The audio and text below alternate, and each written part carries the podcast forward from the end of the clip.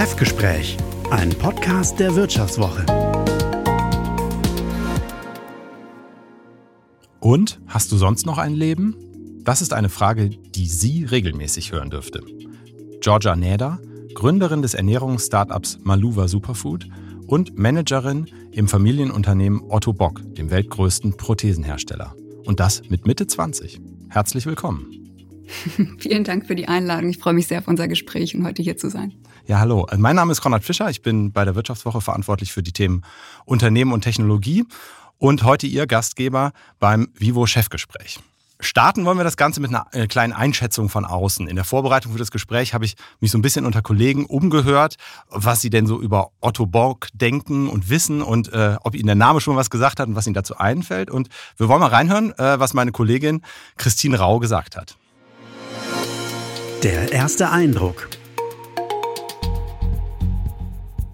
Als ich vor etwas mehr als zwei Jahren mit Georgia Neda gesprochen habe, war ich eigentlich direkt beeindruckt von der Energie dieser jungen Frau. Also sie war damals schon im Aufsichtsrat von Otto Bock tätig, hat gleichzeitig ihr Studium in Kopenhagen abgeschlossen und als wäre das noch nicht genug, hatte sie auch einige Jahre zuvor noch ein eigenes Start-up gegründet, was sie leitete. Und genau darüber haben wir auch gesprochen, denn sie war damals fest davon überzeugt, dass die Erkenntnisse und die Fähigkeiten, die sie in der Start-up-Welt ja über die Jahre sammeln würde, ihr dann später auch im Unternehmen ihrer Familie weiterhelfen würden. Ja, da sind jetzt zwei Jahre, wie gesagt, vergangen. Seitdem hat sich Ihre Rolle so ein bisschen verändert bei Otto Bock. Da können wir vielleicht gleich noch drüber reden. Aber erstmal würde mich so interessieren, da klang jetzt ja schon alles Mögliche an, was Sie so machen. Wenn ich Sie jetzt auf einer Party kennenlernen würde und Sie so fragen würde, was machen Sie eigentlich beruflich? Was würden Sie denn da sagen? Das ist eine sehr gute Frage. Ähm, ja, ich glaube tatsächlich, mittlerweile ist meine Hauptaufgabe im Familienunternehmen. Ich bin jetzt seit über einem Jahr komplett operativ tätig, nachdem ich meinen MBA in Kopenhagen tatsächlich abgeschlossen habe und verbringe eigentlich meine ganze Zeit mit dem Unternehmen. Ähm, deswegen wäre meine Intro wahrscheinlich, dass wir ein Familienunternehmen haben im Medizintechnikbereich, ähm, ja, Weltmarktführer im, in der Prothetik und ja, dass ich damit ganz schön viel Zeit verbringe, würde ich sagen. Und das Startup, das war dann so eine Art Lernerfahrung, die Sie noch neben, nebenbei gemacht haben? Oder wie war da so die Idee dahinter? Ja, es war tatsächlich die Idee einer Freundin, äh, die eine Zeit lang auf Kuba gelebt hat, wo Moringa auch wächst und die gesagt hat, in Europa ist es tatsächlich nicht so bekannt und deswegen würde sie es gerne hierher bringen.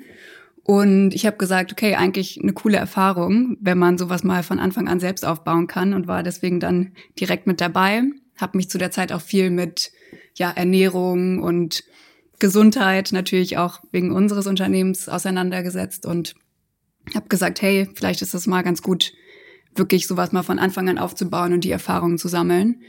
Und ja, habe mich dann auf das ja, Abenteuer eingelassen, würde ich sagen. Und es war auf jeden Fall eine Erfahrung, die ich nicht missen möchte. Und das haben Sie dann so stundenweise eingeteilt am Tag oder wie? Jetzt bin ich die äh, äh, Startup-Managerin, jetzt bin ich beim Familienunternehmen oder wie, wie haben Sie das gemacht? Schön wäre, wenn das so gehen würde. so geht das natürlich nicht. Mein Studium war da auch noch nebenbei. Also es waren tatsächlich drei Sachen, die man wahrscheinlich eigentlich Fulltime machen würde, ähm, nebeneinander. Ähm, ich würde sagen, immer so, wie es gepasst hat. Dann gab es Tage, wenn Klausurwoche war, wo natürlich die Uni irgendwie im Fokus stand. Dann gab es irgendwie wichtige Termine bei Otto Bock, wo das dann der Fokus war, irgendwie wichtige Projekte. Ähm, dann gab es Sachen, die irgendwie super urgent waren äh, bei Maluva. Dann war irgendwie das im Fokus. Ähm, aber ich würde sagen, was ich wirklich gelernt habe, ist gutes Zeitmanagement und sich die Sachen irgendwie gut einzuteilen und zu organisieren. Und ich glaube, wenn man das macht, dann kann es funktionieren. Würde aber auch sagen, dass ich daraus gelernt habe, dass es schon besser ist, sich auf eine Sache zu fokussieren und dass man, wenn man Sachen irgendwie halbherzig nebenbei macht, es vielleicht auch nicht immer funktionieren wird. So. Ähm, aber wie gesagt, trotzdem möchte ich die Erfahrung nicht missen und ich glaube, extrem viel mitgenommen, was mir auch heute noch hilft. Okay, und jetzt also alle Energie auf ähm, Otto Bock, das finde ich ja auch ganz interessant. Einerseits sind Sie ja noch äh, recht jung und andererseits haben Sie natürlich schon unglaublich viel Zeit, Nachdenkzeit sozusagen wahrscheinlich auch mit diesem Unternehmen verbracht. Also es gibt zum Beispiel diese Anekdote, dass sie schon als Kind irgendwie gerne Inline-Skates in den Produktionshallen gefahren sind, weil da der Boden so schön glatt war. Aber ich meine, da steckt ja vor allem drin, dass das ähm, so als echtes Unternehmerkind sozusagen man ja eigentlich dem von Anfang an in seinem ganzen Leben sozusagen damit äh, konfrontiert ist. Was ist denn so Ihre erste Erinnerung, an die Sie an das Unternehmen haben? Finde ich ganz schwer zu sagen, was tatsächlich die erste ist. Ich glaube, es war einfach immer ein ganz, ganz großer Teil meines Lebens. Ähm, und wie Sie eben schon gesagt haben, es sind immer so bestimmte Erinnerungen. Ich wurde natürlich damals schon sehr viel mitgenommen. Ähm, ob ich dann irgendwie malt in der Ecke saß und zugehört habe beim Meeting oder äh, Inliner gefahren bin. Jetzt kommen immer noch Mitarbeiter auf mich zu und sagen, hey, ich kenne dich noch, seitdem du irgendwie so klein warst und gerade laufen konntest. Und oh Gott, du bist ja so groß geworden. Ähm, also ich, ja, ich glaube einfach, im Familienunternehmen und gerade bei uns ist die Familie natürlich sehr klein. Das ist nur meine Schwester, mein Vater und ich. Ähm, das ist sehr überschaubar. Und es ist einfach immer ein so großer Teil meines Lebens gewesen. Und ja, irgendwie ganz schwierig so zu trennen oder auch zu sagen, was ist die erste Erfahrung damit gewesen oder die erste Erinnerung. Ähm, aber ich glaube, man unterschätzt das immer, wie viel Zeit man in Familienunternehmen mhm. tatsächlich, wenn man irgendwie eng am Unternehmen aufwächst, da verbringt und ja, für mich war es irgendwie immer Schulausflüge haben wir zu Otto Bock gemacht. Mhm. Äh, mhm. Nach dem Mittagessen ging's in die Firma oder zu meinem Großvater zum Mittagessen, wo es dann auch den ganzen Tag um die Firma ging. Also es war einfach nie zu trennen und ich möchte es ehrlich gesagt auch nicht missen, weil es tatsächlich sehr schön war, so aufzuwachsen. Ja, ähm, das klingt einerseits tatsächlich sehr speziell und irgendwie interessant. Andererseits frage ich mich auch immer, wie ist das, wenn man jetzt also so als Unternehmerkind in so einer Kleinstadt, wo natürlich auch so ein Unternehmen eine unglaublich prägende äh, Rolle hat, so für den Ort. Ich meine, das äh, Otto Bock äh, sitzt jetzt in, in Duderstadt, das ist, wenn ich das richtig zusammenfasse, so am Südrand des Harzes, irgendwie 20.000 Einwohner oder so. Wie, wie läuft da der, äh, der Umgang mit anderen Kindern? Da ist ja irgendwie relativ schon früh schon klar, ah, so, das ist eine Nähe da, oder? Ja, also ich muss schon sagen, es war leider schon ein bisschen so. Ich glaube, als Kind ist man sich dessen zum Glück nicht so bewusst. Ähm was auch gut so war. Und ich hatte nie das Gefühl irgendwie, dass mich deswegen Leute nicht mochten oder mehr mochten. Ich glaube, als Kind hat man einfach seine Freunde und andere Kinder sind da zum Glück auch sehr viel unvoreingenommener, würde ich sagen. Ähm, aber es ist schon so, dass man irgendwie immer unter Beobachtung ist. Wie gesagt, vielleicht nicht von den Kindern, eher von den Erwachsenen oder auch den Eltern. Ähm, Duderstadt hat ungefähr 10.000 Einwohner tatsächlich. Mit Dörfern drumherum sind es 20.000. Ich fand es sehr schön, da aufzuwachsen aber es ist auch schon ein bisschen eine Bürde, würde ich sagen. Ähm, ja, einfach weil alle einen kennen. Wie ja. gesagt, als Kind ist es gar nicht so ein Thema für einen. Ähm, ich meine, es werden ja auch viele dann einfach da arbeiten, ne? Also die dann sozusagen Mitarbeiter absolut. ihres Vaters waren quasi, ne? Der und deren Kinder, ja.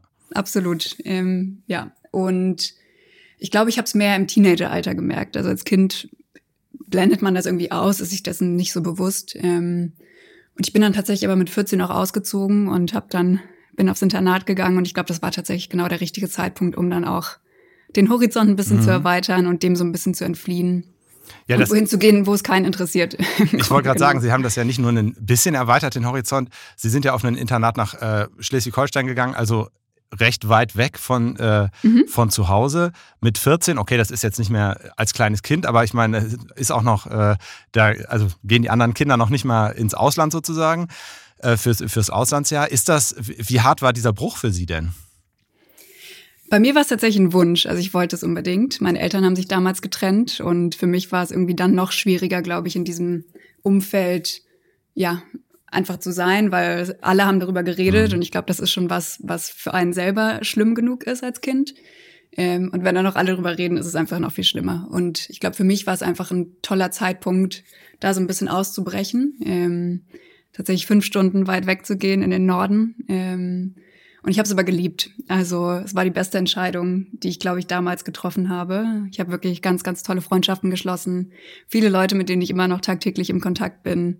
Ähm, ich sage immer, es war wie so ein 24-Stunden-Klassenfahrt-Gefühl, weil man irgendwie immer mit seinen Freunden zusammen ist und wirklich tolle, tolle Erinnerungen an die Zeit in Luisenlund.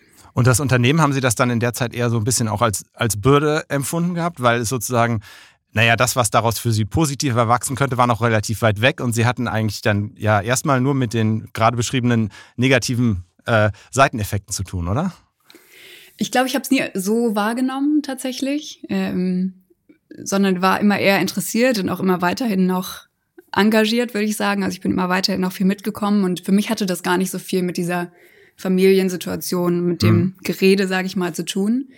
Ähm, und ich glaube, ich bin in der Zeit tatsächlich auch wieder näher daran gewachsen, mit ein bisschen Abstand vielleicht. Ähm, Und einer meiner besten Freunde, Heinrich Popov, ähm, der auch viele Goldmedaillen bei den Paralympics gewonnen hat, also paralympischer Athlet damals gewesen, der hat mich immer viel mitgenommen tatsächlich. Und, äh, ah, der war mit Ihnen, der war mit Ihnen auf dem Internat oder, oder wie? Nein, nein, okay. aber mit dem war ich einfach gut befreundet und ah. der hat mich immer viel, auch in der Zeit, als ich dort war, mitgenommen, mir andere Anwender vorgestellt und so ja. habe ich nie so diesen Bezug dazu verloren. Ah, okay, ja. Aber der lebte nicht dann auch in Duderstadt, oder? Nee, der, der lebt tatsächlich nicht in Duderstadt. Okay, also das hatte gar nichts damit zu tun, ja. Okay. Genau, in Leverkusen gewohnt, ja, wo das Trainingscenter auch ist. Ja. Und ähm, jetzt diese Internatszeit, also wenn ich das richtig sehe, Ihre Schwester war ja auch schon auf dem gleichen Internat oder mhm. ist dann sogar zeitgleich zum Teil da gewesen? Das kann ich jetzt nicht genau einschätzen. Ist das sie so ist ein Jahr vor mir gegangen tatsächlich. Okay. Ich bin dann ist, gekommen, als sie schon weg war. Ist das so eine Art familiäre Tradition bei Ihnen denn gewesen? Also äh, geht das schon weiter zurück sozusagen?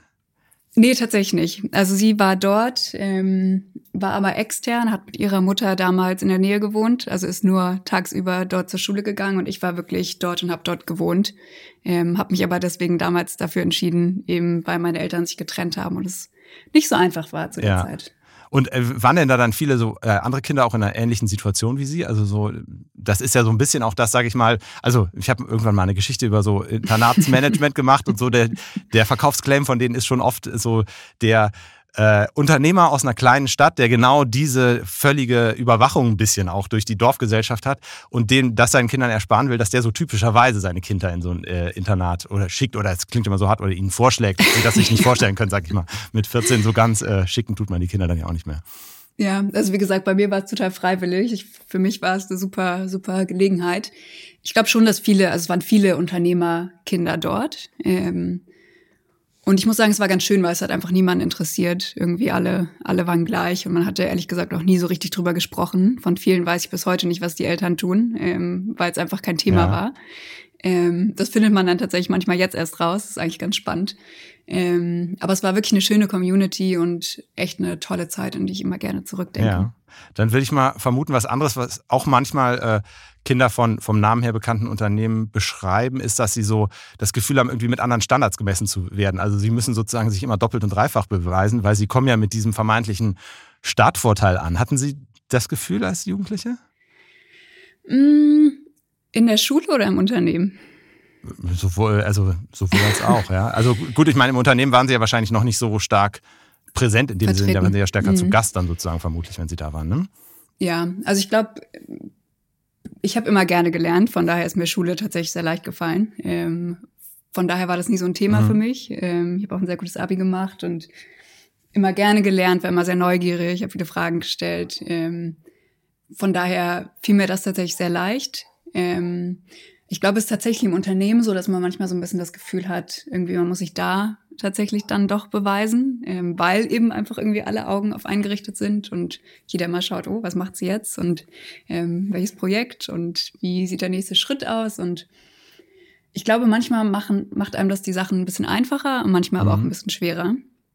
Mhm. Aber ich glaube, da darf man sich tatsächlich nicht so von, ja, also einem darf das, glaube ich, nicht so viel Angst machen, weil ich glaube, dann lähmt einen das tatsächlich, mhm. irgendwie viele Sachen auch anzugehen. Ähm, weil ich glaube, es wird immer irgendwie geredet und das ist ja auch nicht nur was Schlechtes. Ähm, aber ich glaube, wenn man da zu viel drüber nachdenkt und irgendwie sich dazu da reindenkt, dann, dann kann das einfach sehr leben in dem, was man irgendwie angeht und welche mhm. Projekte man sich aussucht und ähm, vielleicht auch die Schritte, die man macht. Und deswegen versuche ich da tatsächlich gar nicht so viel drüber nachzudenken. Was war denn so der erste richtige Schritt im Unternehmen, den Sie gemacht haben oder Projekt, von dem Sie jetzt, was Sie jetzt angedeutet mhm. haben gerade?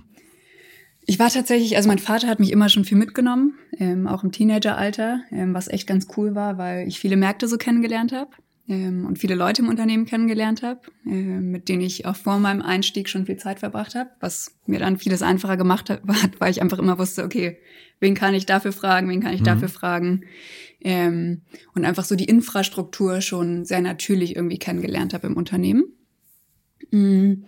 Mit 20 bin ich dann in den Aufsichtsrat gekommen. Aber das war ja ähm, wahrscheinlich nicht der erste Schritt, oder? Also Nee, tatsächlich nicht. Aber ich muss sagen, ich kann mich gar nicht mehr dran erinnern, was alles davor war. Also ich war in viele Sachen irgendwie involviert. Ja. Ähm Aber ich finde eigentlich gerade so diesen, diesen Schritt so interessant, also in der Vorstellung. Ich meine, klar, als Kind und Jugendlicher, sie haben das immer präsent und sie kennen das und sie identifizieren sich wahrscheinlich auch ein Stück weit mit dem Unternehmen. Ja. Aber trotzdem ist es ja erstmal so was Großes, Komplexes? Also wann so dieser Punkt kommt, dass man sich wirklich denkt, okay, das ist nicht nur unser Unternehmen und ich bin da stolz drauf, sondern ich kann mir, ich traue mir das auch selber zu, da was zu machen.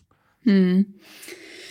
Also vielleicht nochmal zum Punkt davor zurück. Ich glaube, eines der ersten Projekte waren tatsächlich mit dem Heinrich, den ich eben schon erwähnt habe, Running Clinics. Ähm, das sind quasi Wochenenden, an denen wir Amputierten beibringen, wieder auf Sportprothesen laufen zu können, Sport zu machen. Ja. Ähm, und das war, glaube ich, eines der ersten Projekte, in das ich sehr involviert war und was mir auch sehr ans Herz gewachsen ist, weil es einfach extrem emotional ist, ähm, das mitzubekommen. Und man einfach so viel Anwenderkontakt hat, der, glaube ich, auch sehr motivierend ist und auch bis heute einer meiner größten Motivatoren ja. jeden Tag, würde ich sagen.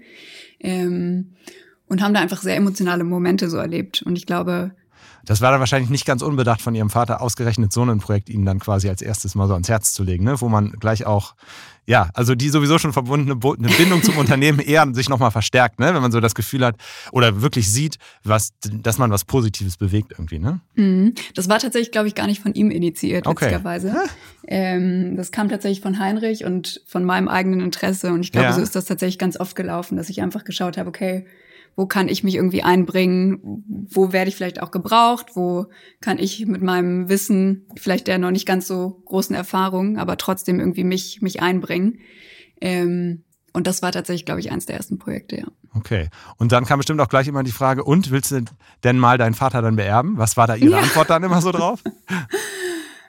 Ich glaube, ich habe immer gesagt, so weit will ich noch gar nicht vorausplanen. Ähm, aber ich glaube, ja, was schön war, er hat mich immer sehr viel selber involviert. Ähm, sehr viel mitgenommen, sehr viel ausprobieren lassen auch. Deswegen meinte ich, das war gar nicht so von ihm initiiert, ähm, sondern er hat mich irgendwie einfach immer machen lassen. Und mir auch sehr viel Vertrauen entgegengebracht. Und ich glaube, das macht einfach ganz viel mit einem jungen mhm. Menschen, wenn Erwachsene oder gerade die Eltern einem so viel Vertrauen entgegenbringen und sagen, hey, probier doch einfach mal aus. So, du machst das schon, ähm, mach dir gar nicht so viel Gedanken, wie das wird, probier's doch einfach aus, mach Fehler, mach irgendwie dein Ding. Du musst es auch nicht so machen, wie ich es machen würde, sondern mach es einfach so, wie du es machen würdest.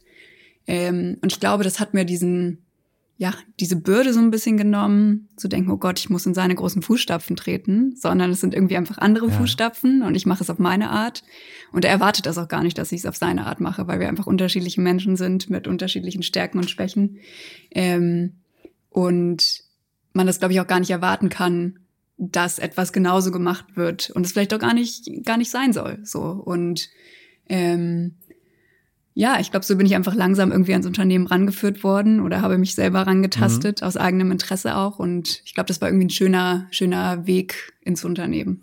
Und irgendwann haben Sie dann ja anscheinend entschieden, okay, ich will selbst da auch eine aktive Rolle haben. Äh, Im Unternehmen gab es da irgendeinen ausschlaggebenden Punkt oder können Sie benennen, wann Sie so das richtig als Entschluss gefasst haben oder ist das auch eher so ein äh, nach und nach und irgendwann haben sie gemerkt, okay, das ist jetzt irgendwie mein Ziel und äh, ja, es fühlt sich an, als hätte ich es schon immer gehabt. Gute Frage. Oh, ich finde es ganz schwierig, da so einen zeitlichen Zeitpunkt irgendwie festzumachen. Ich glaube, das war einfach so Step by Step irgendwie immer mehr, mehr reingerutscht. Und ähm, das mit dem Aufsichtsrat kam tatsächlich damals, als EQT an Bord kam ähm, und mit 20 Prozent bei uns eingestiegen ist ja. und wir sehr viel an der Governance gemacht haben, um auch einfach börsenfähig zu sein oder zu werden. Also da sollte der dann erweitert werden, wahrscheinlich der Aufsichtsrat oder oder Wir was? hatten damals tatsächlich so, gar keinen okay. Aufsichtsrat. Ja. Der wurde damals damals ins Leben gerufen. Und ähm, mein Vater hat damals gesagt, hey, ich war mit 18 auch im Beirat. ähm, ich möchte jemanden von der Familie im Aufsichtsrat haben. Ähm, ich finde das eine gute Idee, wenn du das machst. Ja. Und ich saß da erstmal ganz ungläubig und dachte so, oh Gott, meint er das jetzt ernst? Sie hatten da gerade ähm, angefangen zu studieren oder, oder wo, ja. wo waren wir da? Okay. Ja, genau. Ich ja. war schon im Studium, ich war 20 damals, ähm, aber noch relativ am Anfang meines Studiums, genau. Ja, und haben Sie dann gleich zugesagt oder haben Sie jetzt, äh, also das ist ja, ja nix, äh, keine kleine Entscheidung, ja? In der Tat. Ähm, ja, also erstmal habe ich ihn natürlich gefragt, ob er sich sicher ist. Ähm, und der war aber ganz entspannt und das meinte ich mit diesem Vertrauen. Also ich glaube, wir haben ein sehr gutes Verhältnis und er vertraut mir sehr viel und er sagt immer, Learning by doing, so habe ich das doch auch gemacht. Alle anderen kochen doch auch nur mit Wasser, du machst das schon. Ähm und natürlich fragt man sich dann erstmal so, Gott, wie reagieren die anderen, wenn ich da irgendwie mit 20 ankomme? Ähm aber ich glaube, diese Zweifel haben sich sehr schnell in Luft aufgelöst nach der ersten Sitzung. Ähm, weil, weil die tatsächlich nur mit Wasser gekocht haben, sozusagen. Nein, aber ach, ich fand es eigentlich ganz interessant, weil es sind natürlich viele externe Leute im Aufsichtsrat, die vielleicht das Unternehmen noch gar nicht so gut kennen, die Produkte mhm. nicht so gut kennen, ähm, die Benefits der Produkte nicht so gut kennen, ähm, unsere Geschichte nicht so gut kennen, die typischen Otto-Bock-Themen nicht so gut kennen. Und ich glaube, nach der ersten Sitzung habe ich einfach gemerkt, dass ich Otto Bock-Experte bin mhm. und da ganz schön viel mit an den Tisch bringen kann, einfach weil Otto Bock mein ganzes Leben so eine große Rolle gespielt hat und ich immer sehr interessiert war und sehr gut zugehört habe und sehr viele Fragen gestellt habe. Und ich glaube, da nimmt man einfach über die Zeit so viel mit, was man vielleicht gar nicht so bewusst wahrnimmt, dass mir das dann ja sehr schnell ja mich sehr schnell beruhigt mhm. hat und ich mich einfach darauf konzentriert habe auf die Sachen, die ich kann und nicht auf die, die ich vielleicht noch nicht gesehen habe. Chefsache. Ich habe meine To-Do-Liste und meinen Terminplaner dabei. Oh, das klingt aber etwas freudlos, ja?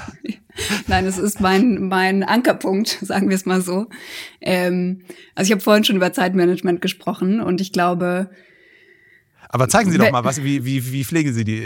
Ist das eher so ein Blatt Papier mit ein paar Stichpunkten drauf oder äh, wie sieht die bei Ihnen aus, die To-Do-Liste? Also ich glaube, ohne diesen Gegenstand würde ich wahrscheinlich meinen Alltag, in meinem Alltag komplett versagen und alles vergessen. Ich würde sagen, es ist mein zweites Gehirn. Ähm, ich habe aber keinen, nie einen Terminplaner oder ja. nie eine To-Do-Liste gefunden, die so aufgeteilt war, wie ich versuche, mir die Sachen irgendwie zu organisieren und habe mir das deswegen schön schön selber gemalt alles. Okay, ist das ähm, Rot ist dann besonders wichtig oder, oder wie, äh, wie sehe ja, ich das? Ja, das sind die Must-Dos. Ah, okay. Ja, das war jetzt, glaube ich, nur eins pro, äh, pro Seite oder so, wenn ich das gesehen habe. Das ist ja schon mal das gut. Das sind tatsächlich immer ein paar Sachen, aber ich versuche die Must-Dos relativ kurz zu halten, weil das die Sachen sind, die meistens ein bisschen größer sind und länger ja. dauern. Und dann gibt es dazu die Quick Wins. Das sind quasi immer die Sachen, die relativ schnell gehen und die man ziemlich schnell irgendwie aus dem Weg schaffen kann. Und genau, ich glaube, wenn ich diesen Kalender nicht hätte, dann, dann ja. wäre mein Leben ein Chaos. Ist das so eine Tagesliste? Also die, die, die arbeiten Sie quasi jeden Tag ab und wenn, wenn alles durchgestrichen ist, dann, äh, dann kann man es für heute gut sein lassen? Oder wie funktioniert ich das? Ich schaffe es tatsächlich nicht immer durch. Ja. Ähm, aber ich glaube einfach, um so ein bisschen Projekte auch zu organisieren, Follow-ups zu machen, ähm, an wichtige Sachen zu denken, ist es echt gut, irgendwie sich die Sachen aufzuschreiben. Und ich muss sagen, ich schreibe auch immer sehr gern handschriftlich. Ähm, irgendwie prägt sich das bei mir dann besser ja. ein. Und genau, Deswegen glaube ich mein wichtigster Gegenstand, den ich jeden Tag bei mir haben muss. Ja, interessant, ja. Ja, genau. Also die Idee ist ja auch so ein bisschen so über einen, den Unternehmeralltag so ein bisschen was da äh, durchzuerfahren. Da ist das ja auf jeden Fall schon, schon mal so ein täglicher An Ankerpunkt, das glaube ich. Aber ja. wie sieht denn sonst so Ihr, Ihr typischer Unternehmeralltag aus? Wo, wo fangen wir an? Also sind Sie eher so der, äh, der, der frühe Vogel oder brauchen Sie ein bisschen länger morgens? Ich stehe tatsächlich sehr früh auf und auch gerne früh auf. Ich finde das eigentlich immer ganz angenehm, wenn man so ein bisschen vor der Welt aufwacht und morgens irgendwie noch ein paar Momente hat, wo man nicht vom Handy gestört wird und alle E-Mails irgendwie auf einen einprasseln. Ähm, genau deswegen, ich stehe tatsächlich relativ früh auf, ja. Okay, und dann gleich einen Kaffee oder erstmal der herabschauende Hund oder so? ja, tatsächlich gerne frühen Kaffee, um dann noch ein bisschen wacher zu werden.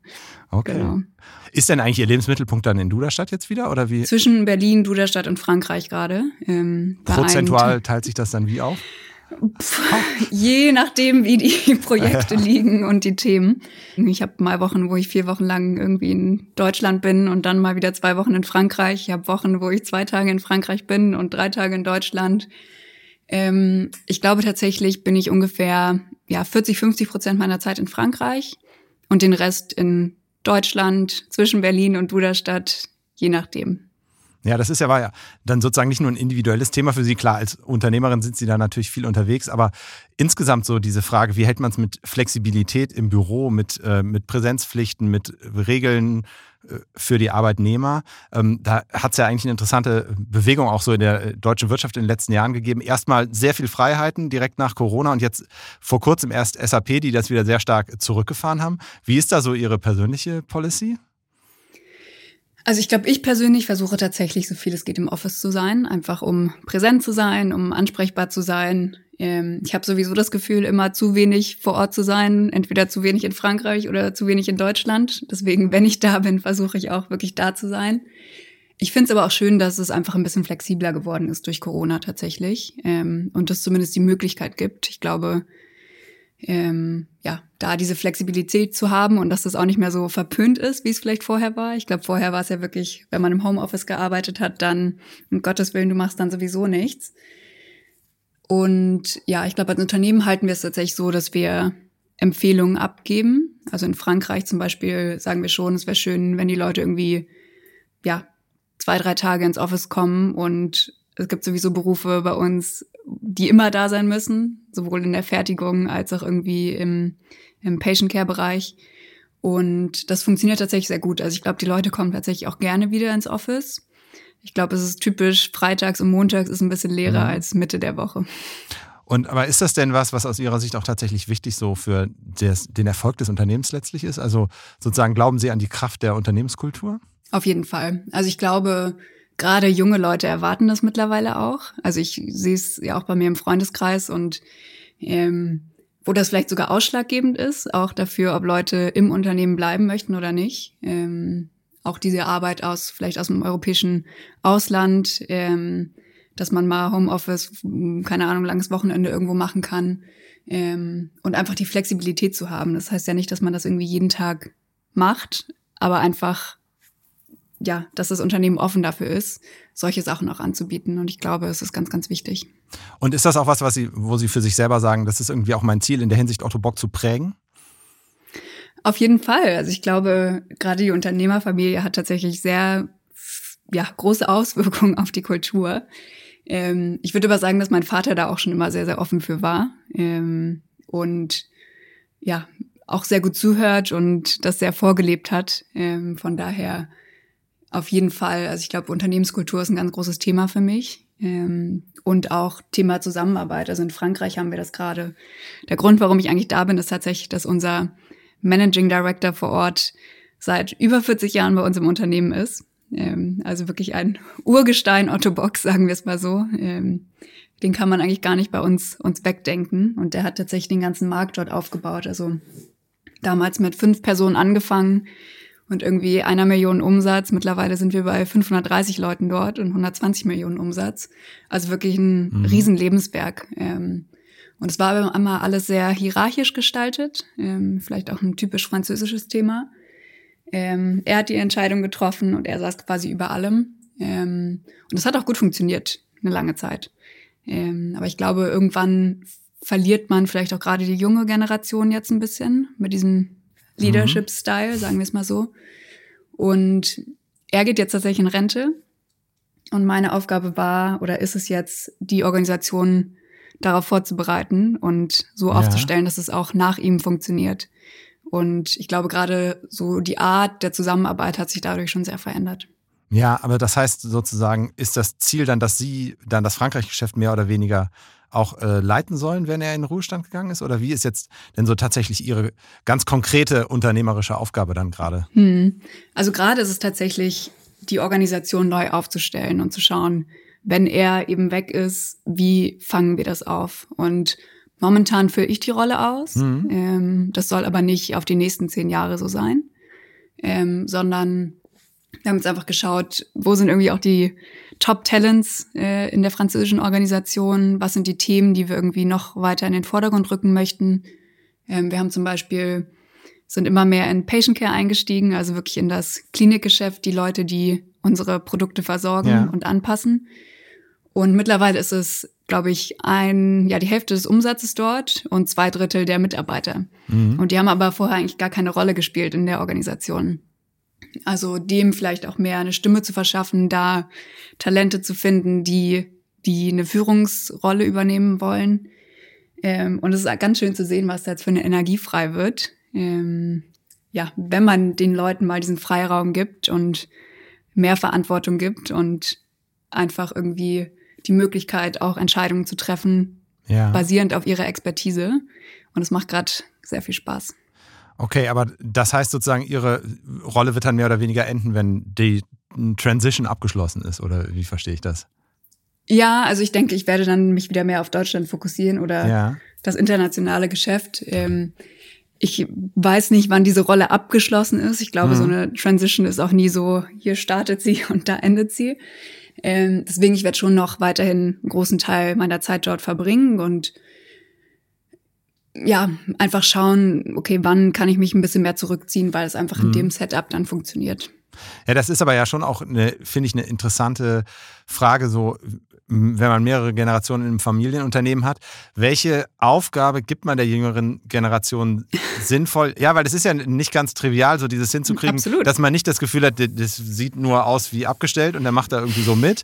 Oder ist es eigentlich schon der, der Nachfolger in Spee, der quasi schon da ist, äh, aber noch nicht, also sozusagen, man, dass man lernen kann und schon Verantwortung übernehmen kann, ohne eigentlich schon in der Geschäftsführung sein zu können. Und da ist das jetzt eine gute Rolle gerade, die Sie haben, würden Sie sagen? Ja, ich würde schon sagen, ich glaube, es war einfach ein gutes Timing tatsächlich, weil sich das gerade zeitlich irgendwie angeboten Mhm. hat. Ähm, aber ich glaube, auch sonst wäre es uns leicht gefallen, da ja was zu finden, so blöd gesagt, ne? Ja. Weil ich hatte irgendwie schon immer Themen, mit denen ich mich viel beschäftigt habe, in die ich viel eingebunden war.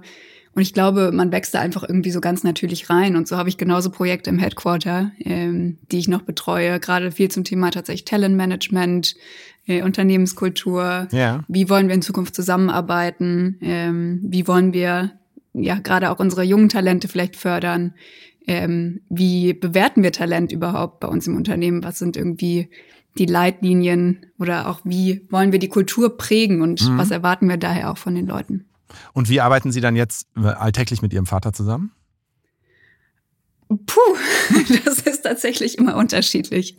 Also es gibt ja Tage, die ich komplett mit ihm verbringe und es gibt Tage, an denen wir gar nicht miteinander sprechen.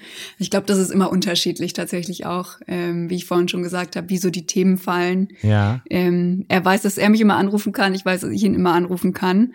Ähm, und ja, die Aufgaben sind irgendwie verteilt. Wir ergänzen uns da gut und es gibt Tage, wie gesagt, da sind wir irgendwie ganz eng. Ähm, Also haben Sie dann ein Büro, wenn Sie in Duderstadt sind oder sozusagen wie weit weg oder äh, nah beisammen ist dann so tatsächlich der konkrete äh, Alltag?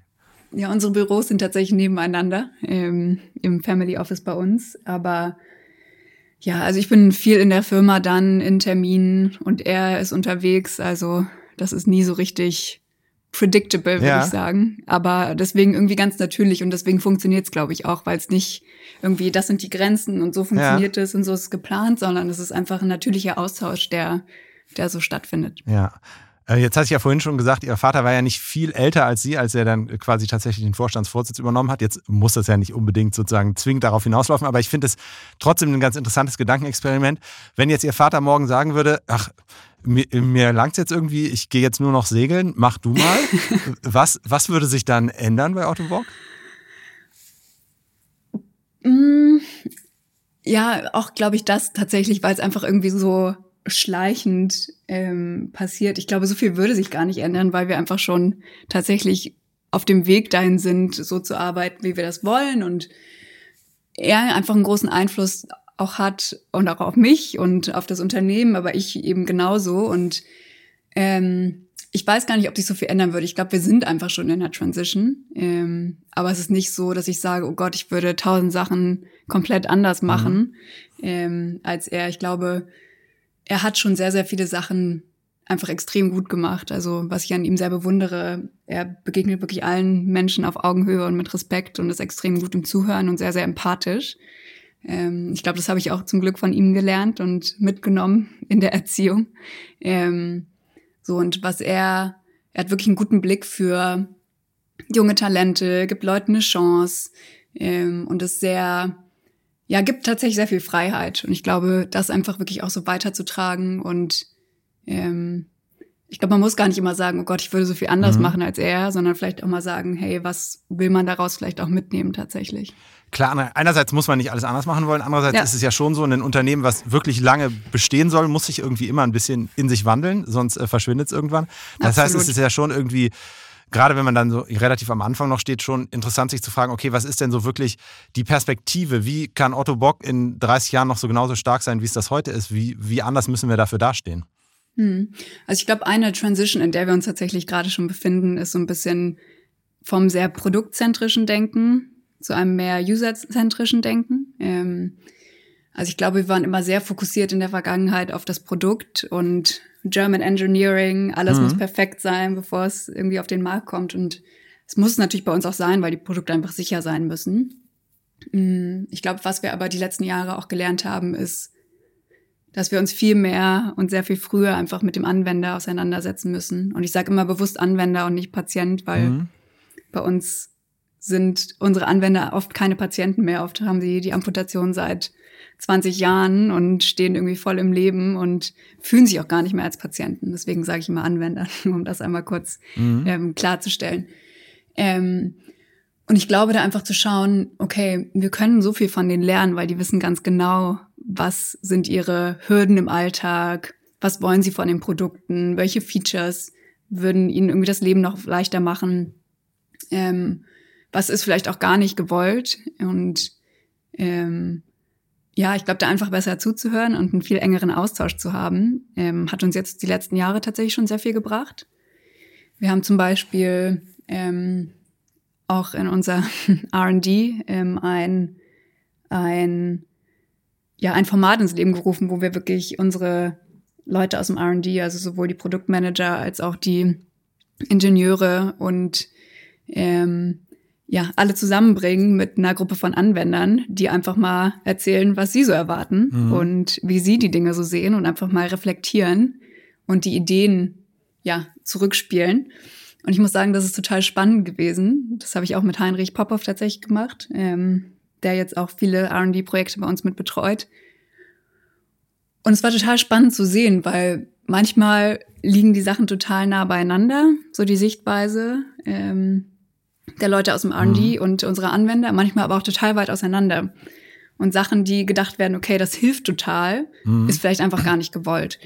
Ähm, so, und ich glaube, wenn wir da noch viel besser hinhören, uns das Feedback zu Herzen nehmen und auch offen dafür sind, dann können wir noch viel bessere Produkte und Services entwickeln mhm. und wirklich viel besser zugeschnitten auf, was brauchen unsere Anwender wirklich und was wollen sie eigentlich wirklich. Das ist ja eigentlich sogar eine Frage, die über Ihr Unternehmen hinausreicht letztlich, ne? weil das ist ja nicht, das sind ja nicht Produkte nur, die irgendwie halt von äh, amputierten Menschen angewendet werden, sondern es geht ja letztlich auch um die gesellschaftliche Teilhabe immer von äh, Menschen mit, äh, mit körperlichen Einschränkungen. Wie, wie sehen Sie das denn eigentlich dann auf so einer höheren Ebene? Wie, wie nehmen Sie da Deutschland, unsere Gesellschaft wahr?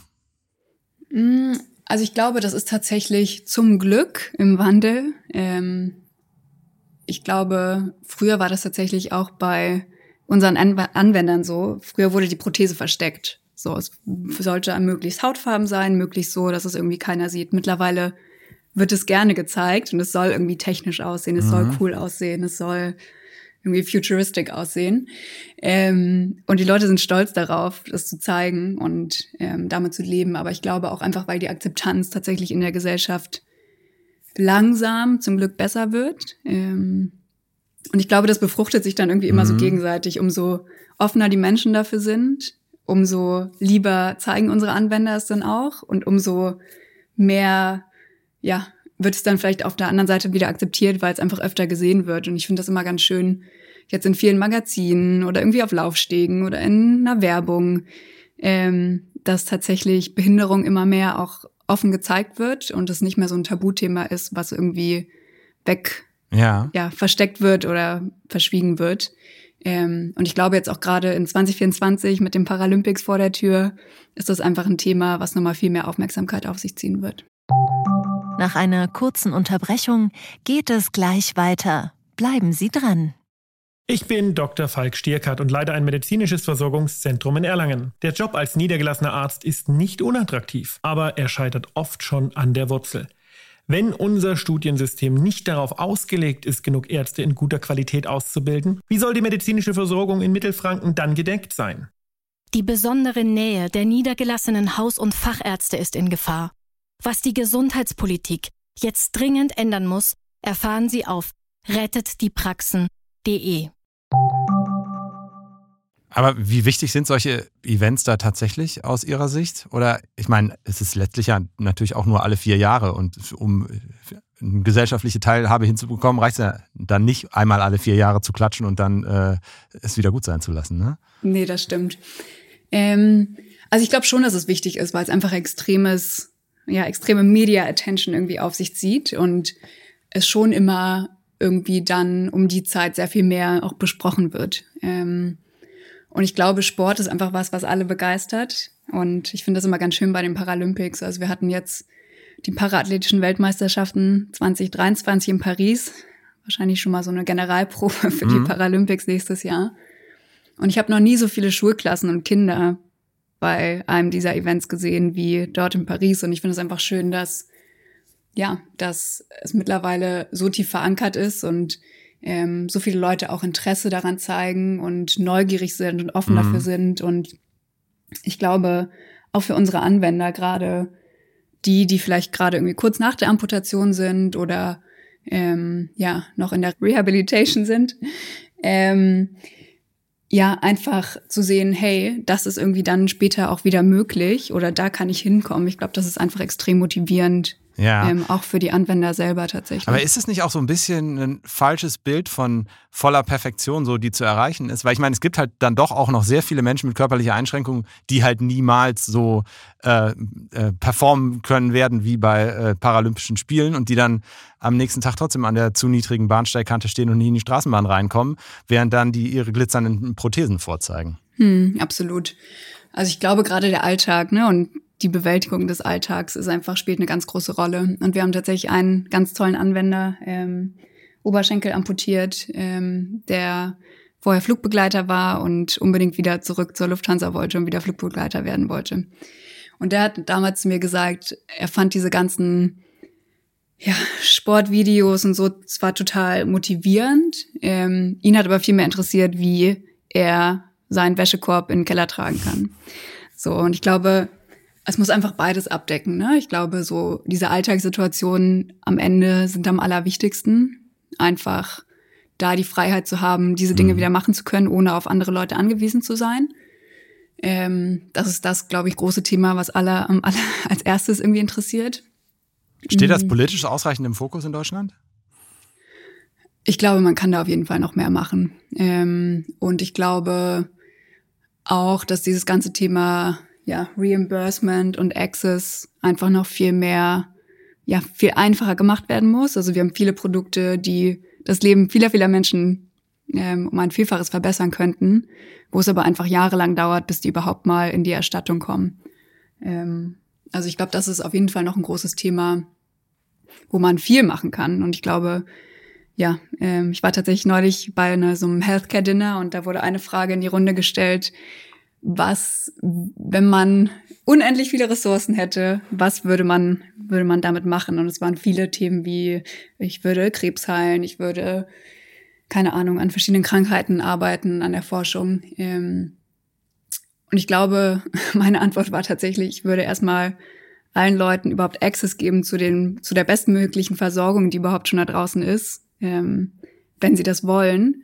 Weil ich glaube, es schon so viele gute extrem gute Versorgung mhm. und Produkte gibt, äh, die schon so vielen Menschen helfen könnten, ähm, wenn der Access da wäre. Und ich glaube, in Deutschland sind wir da tatsächlich relativ weit und die mhm. Versorgungsqualität ist sehr hoch. Ähm, das ist in anderen Ländern tatsächlich nicht so gegeben. Mhm. Aber trotzdem auf jeden Fall noch nicht genug. Also ich glaube, da ist noch viel zu machen. Ja. Aber vielleicht noch mal ganz kurz zu dem Paralympics-Thema und zum Thema Sport. Ich glaube, es ist trotzdem total wichtig fürs Mindset zu sehen, was denn wirklich möglich ist ähm, und zu denken, hey, so, mhm. der kann das. Das heißt, ich kann auch ganz viel machen, wenn ich es mir vornehme. Und ich glaube, das ist in allen Lebenssituationen tatsächlich ähm, ganz, ja. ganz wichtig, ja, ich meine, das, das, ist ja auch oft ein interessanter Punkt so in so Managementfragen so ein bisschen. Ne? Mhm. Inwiefern ist das anfeuernd und inwiefern hat gerade so dieses, du kannst alles schaffen, wenn du nur willst, kann auch was total Hemmendes haben, wenn ich halt gerade sehe, dass ich halt ich, also ich finde das immer besonders komisch so beim, beim Kampf gegen Krankheiten, wenn Leute irgendwie äh, Krebs haben und dann heißt es irgendwie, er hat sich so, so nie aufgegeben und immer alles probiert und dann hat er es geschafft. Das hm. äh, sozusagen, da spricht er irgendwie raus, ja, wenn du nur gewollt hättest, dann hättest du es auch hinbekommen. Ne? Ja, so ist es natürlich nicht. Ähm, aber ich glaube einfach so, Motivation ist einfach immer ganz wichtig und wir haben ganz viele schöne Anwender-Stories, die ich sehr, sehr motivierend finde und einfach zu sehen, wie Leute so Hindernisse überwinden können. Ähm, ja, ist, glaube ich, extrem wichtig trotzdem als Motivation. Ähm, und wir hatten zum Beispiel bei den Running Clinics, von denen ich vorhin gesprochen hatte, ähm, das war auch einer meiner ersten, glaube ich, sehr, sehr bewegende Momente, wo ich auch echt schlucken musste. Wir hatten einen Familienvater dort mit einer zweijährigen Tochter. Und er kam auf mich zu und hat angefangen zu weinen. Ich stand vor ihm, dachte, alles gut, ist irgendwas? Hast du Schmerzen? Brauchst du irgendwas? Und er sagte, nein, Georgia, aber ich bin gerade einfach so gerührt, weil wenn ich jetzt nach Hause komme, werde ich das erste Mal mit meiner kleinen Tochter Fangen spielen können.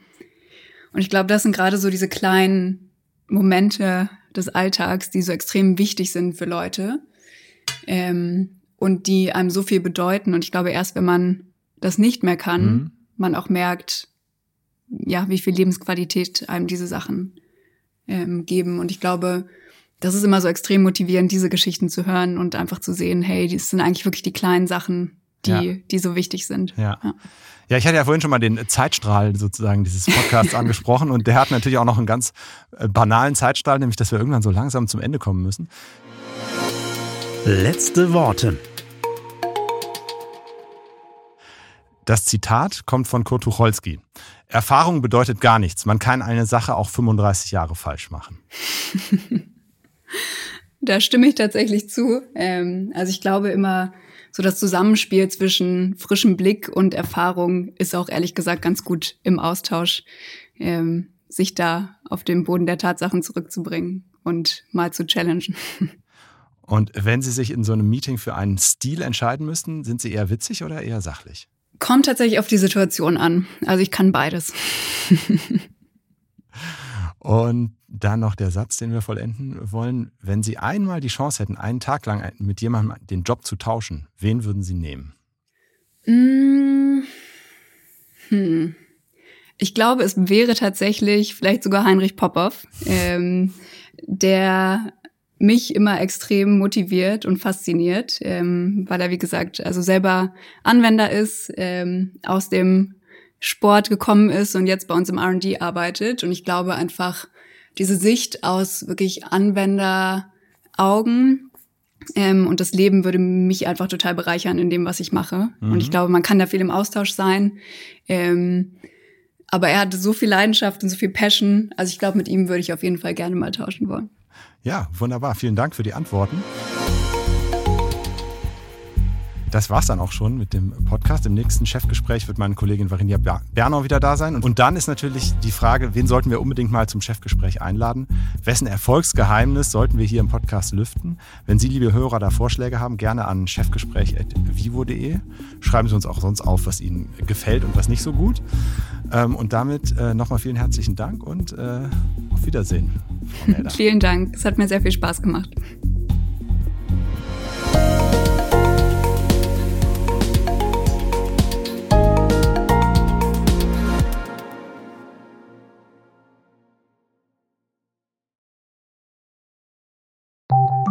Nach einer kurzen Unterbrechung geht es gleich weiter. Bleiben Sie dran. Mein Name ist Dr. Tillmann Rümenapf, niedergelassener Kinder- und Jugendarzt hier im Ennepe-Ruhr-Kreis. Die Einführung der Telematik sehe ich durchaus als Chance, aber aktuell fällt das System oft aus und es gibt viel zu wenig technischen Support. Dafür geht eine Menge Zeit drauf, in der ich die Kinder nicht genügend betreuen kann. Das muss sich ändern. Die besondere Nähe der niedergelassenen Haus- und Fachärzte ist in Gefahr. Was die Gesundheitspolitik jetzt dringend ändern muss, erfahren Sie auf rettetdiepraxen.de.